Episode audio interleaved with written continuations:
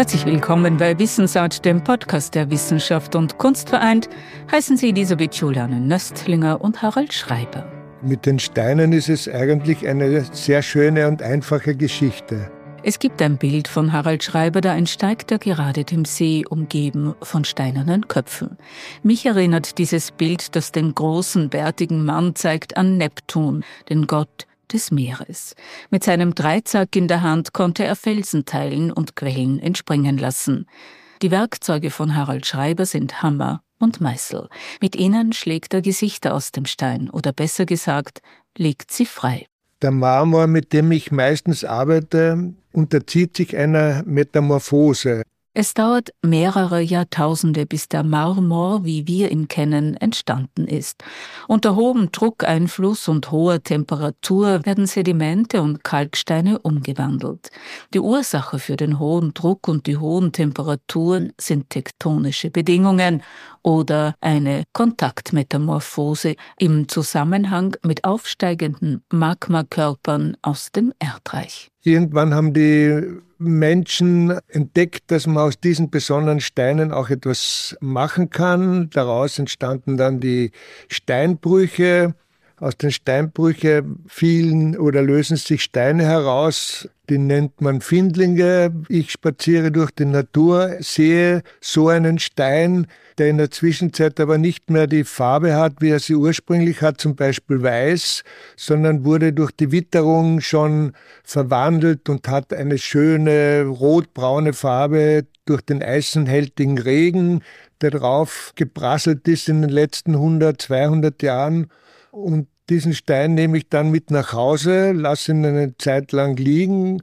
Einen ganzen Haufen habe ich dann bei mir herumliegen und im Laufe der Zeit sagt er zu mir, was er eigentlich werden will. Und ich beginne dann daran zu arbeiten und das Material, was sozusagen drüber ist, wegzumeißeln, wegzuarbeiten. Die Skulptur oder der Kopf ist in Wirklichkeit schon im Stein drin und ich versuche ihn nur herauszulösen. Und das Interessante ist auch gerade beim Marmor, wenn er noch unbearbeitet ist, hat er eine relativ spröde Oberfläche, schaut auch gar nicht so fest aus und wenn man jetzt hineinarbeitet und je mehr die Oberfläche poliert ist oder, oder, oder geglättet ist, desto härter wird auch der Stein. Auf der anderen Seite, wenn man mit der Hand drüber fährt, hat man das Gefühl, man fährt über eine weiche Haut drüber. Das heißt, da gibt es den großen Widerspruch zwischen hart und weich. Und was für mich auch besonders wichtig ist, da ich immer Findlinge nehme, gibt es diesen Stein auch nur einmal weil einen zweiten gleichen kann ich einfach nicht finden. Und für mich sind auch die Übergänge wichtig. Was habe ich gemacht und was hat die Natur für mich schon vorausgearbeitet? Und der ideale Zustand ist, wenn man den Übergang gar nicht merkt, sozusagen, das ist dann für mich fast eine Kunst-Natur oder Naturkunst, wo, wo beides ganz verbunden ist. Der Stein hat noch dazu, der Marmor, die Besonderheit, dass er auch sehr gut zu bearbeiten ist. Er ist nicht zu hart und nicht zu weich und hat vor allem eine sehr gleichmäßige Struktur. So gelingt es Harald Schreiber, den Vorgaben des Steins folgend, ein Gesicht herauszuschlagen. Auf Metallstehern befestigt stehen diese Skulpturen dann im Wasser, umgeben von Schilf, in Gebäuden oder in Harald Schreibers Wohnung. Dort geben sich Kunst und Bücher ein Stelldich ein.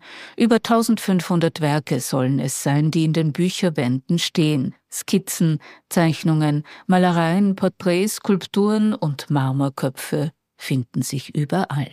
Die Eindrücke sind überwältigend. Das erging auch Arnold Metnitzer, dem Seelsorger, Psychotherapeuten, Autor und Freund der Familie Schreiber so, als er erstmals die Gastfreundschaft genoss. Im Vorwort eines Ausstellungsbüchleins schreibt Metnitzer, Zitat, Schreiber sieht in seinen Häusern symphonisch verdichtete Lebensräume, für deren Zusammenspiel er sich als Komponist und Dirigent gleichermaßen verantwortlich weiß. Harald Schreiber hat an der Hochschule für angewandte Kunst in Wien Gestaltungslehre und Industriedesign studiert und an der Akademie der Bildenden Kunst Architektur. Seine Lehrmeister waren Wilhelm Czermak, Hans Hollein und Gustav Peichel. Zahlreiche Preise bezeugen die Qualität des Universalkünstlers. Viele Ausstellungen im öffentlichen Raum sowie in Museen, unter anderem in der Wiener Sezession und im Künstlerhaus, bleiben in Erinnerung.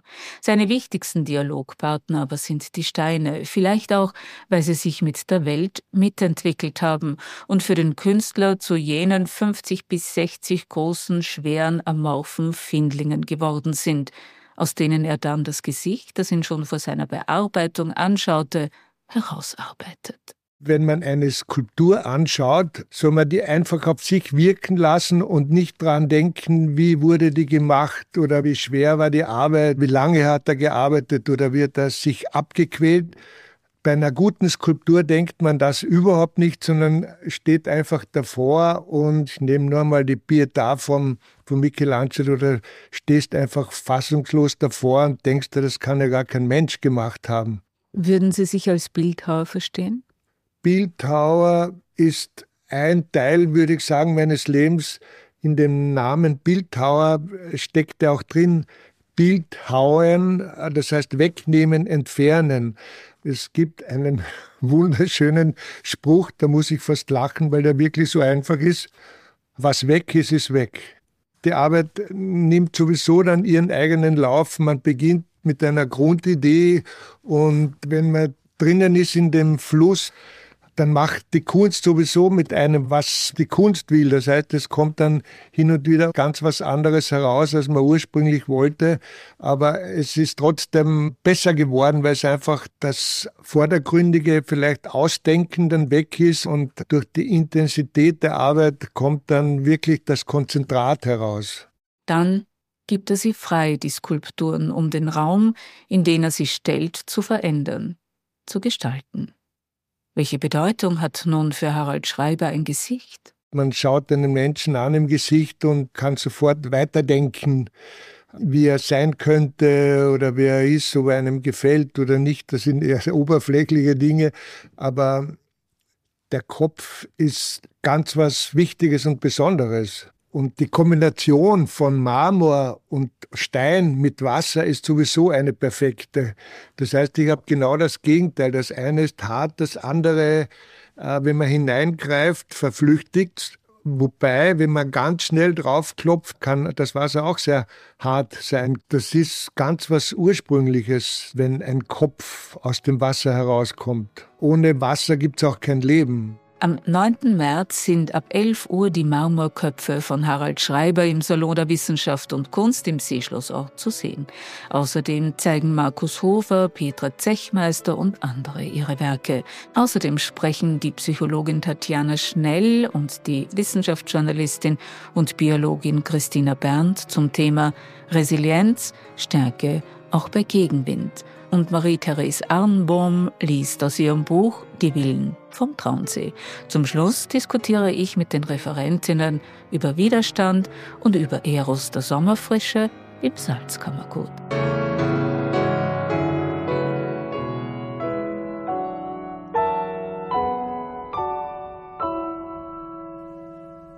Auf bald, sagt Elisabeth Juliane Nöstlinger.